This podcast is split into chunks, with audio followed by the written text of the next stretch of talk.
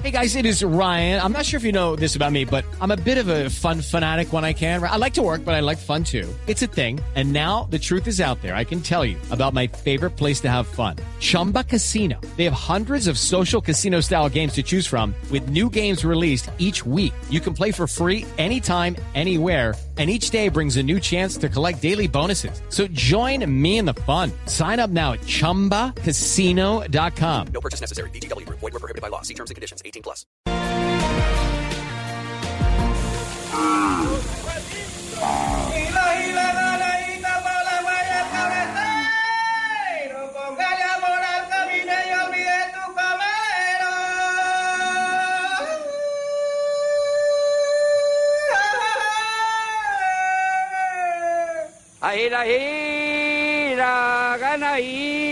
ganadito, por la huella el cabretero.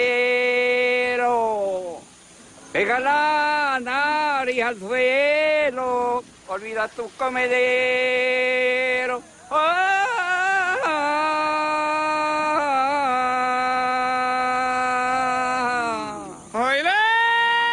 A partir de hoy, esto que ustedes están escuchando, que para algunos en los llanos orientales es muy cercano, para otros es muy distante, entra a la lista del patrimonio inmaterial de la humanidad. ¿Qué es el patrimonio inmaterial de la humanidad, Juan David?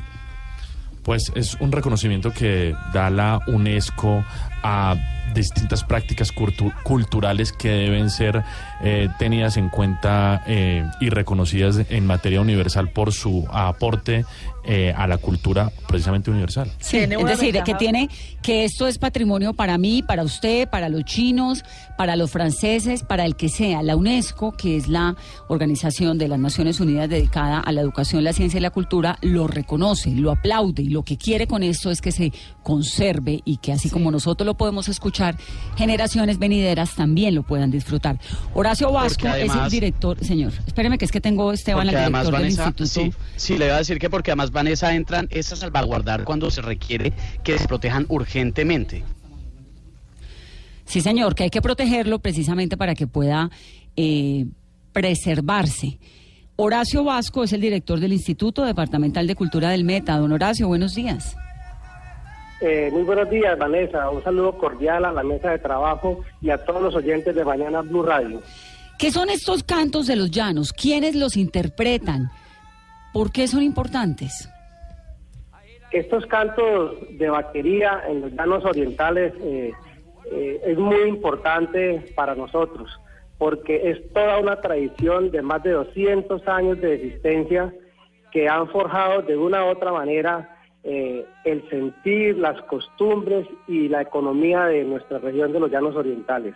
Entonces, son unos cantos que en la actividad de ganadería los vaqueros y los arreadores de ganado entonan para poder domesticar al ganado y poderlo conducir en largos trayectos de sabana para que puedan llegar finalmente a un destino sin necesidad de que se desborden, se pierdan en la sabana. ¿Desde Son hace cuánto? Básicamente, Sí, ¿desde hace cuánto, don Horacio, se escuchan estos cantos en los llanos? eh, las investigaciones que se han realizado desde el Ministerio de Cultura, desde los diferentes organismos estatales, entre esos el Instituto de Cultura, eh, se habla de una tradición de más de 200 años. Entonces, como pueden observar ustedes, son una- es una costumbre, una tradición de nuestra cultura que ha influido mucho en la formación de nuestra sociedad llanera. Qué lindo. Y esto, supongo, como los llanos los comparten Colombia y Venezuela, que pasan por la frontera libremente, digamos, se escuchan acá, pero también al otro lado de la frontera. Sí, claro que sí. Eso básicamente se desarrolla en la sabana de la cuenca del río Orinoco, que comprende territorio de Venezuela y comprende un territorio de nuestro país, de Colombia. Básicamente en Colombia se escucha en Arauca, en Casanare, en el Meta y el Bichada. Al ser ah, ahora reconocidos por la UNESCO, ¿ellos les ofrecen algún tipo de colaboración económica? ¿Qué beneficio tienen concretamente? Bueno, lo, lo primero es, eh, es el reconocimiento que ya solamente no se da en Colombia y Venezuela, sino que es un reconocimiento universal.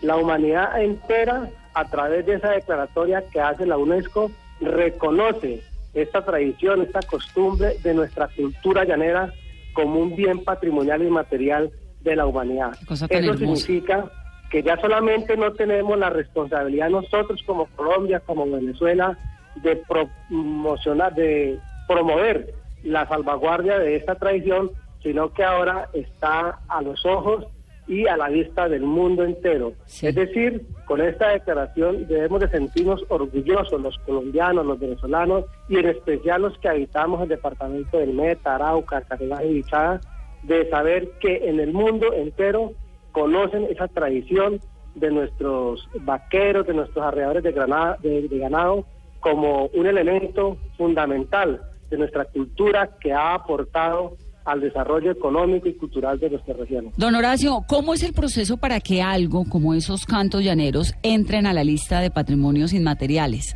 ¿Ustedes Bueno, aplican lo- a eso o cómo funciona? ¿Desde hace cuánto, digamos, estaban eh, gestionando? Bueno, aquí toca hacerle un reconocimiento a los portadores de esta tradición, a algunas organizaciones como la Fundación CIRPA, como la Fundación Fundafe. CIRPA es del departamento del Meta, Fundafe es una organización del departamento de Casanare y ellos venían trabajando junto con los portadores de esa tradición y algunos gestores culturales. La declaratoria, primero había que declararlos bienes, mm, había que declararlos bien patrimonial y material de la nación. Y fue así como el Ministerio de Cultura, a través del Consejo Nacional de Patrimonio, lo declaró bien inmaterial de la nación. Una vez hecha esa declaratoria, nos pusimos de acuerdo con el gobierno venezolano y conjuntamente el ente cultural del país, Ministerio de Cultura acá en Colombia y el ente cultural de Venezuela, conjuntamente presentaron eh, esa propuesta ante la Asamblea de la UNESCO para que allá donde se hace fallo se declarara patrimonio inmaterial de la humanidad. Pues a usted y a todos los llaneros que llevamos en el corazón, los felicitamos. Esto realmente es un reconocimiento bonito, importante para, no solamente para los llanos orientales, sino para todo el país. Es Horacio Vasco, director del Instituto Departamental de Cultura del Meta. Gracias, don Horacio. A ustedes muy amable, un abrazo para todos. Qué lindo, ¿ah?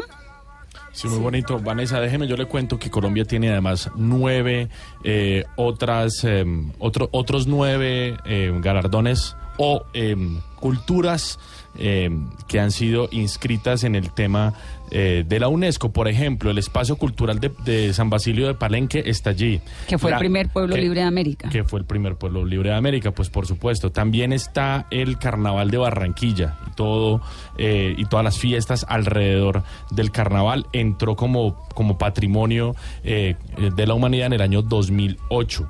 También están las fiestas de San Pacho en el Chocó, lo- las procesiones de Semana Santa en Popayán y eh, también está el vallenato eh, como, un- como género musical, también es reconocido por la, por la UNESCO.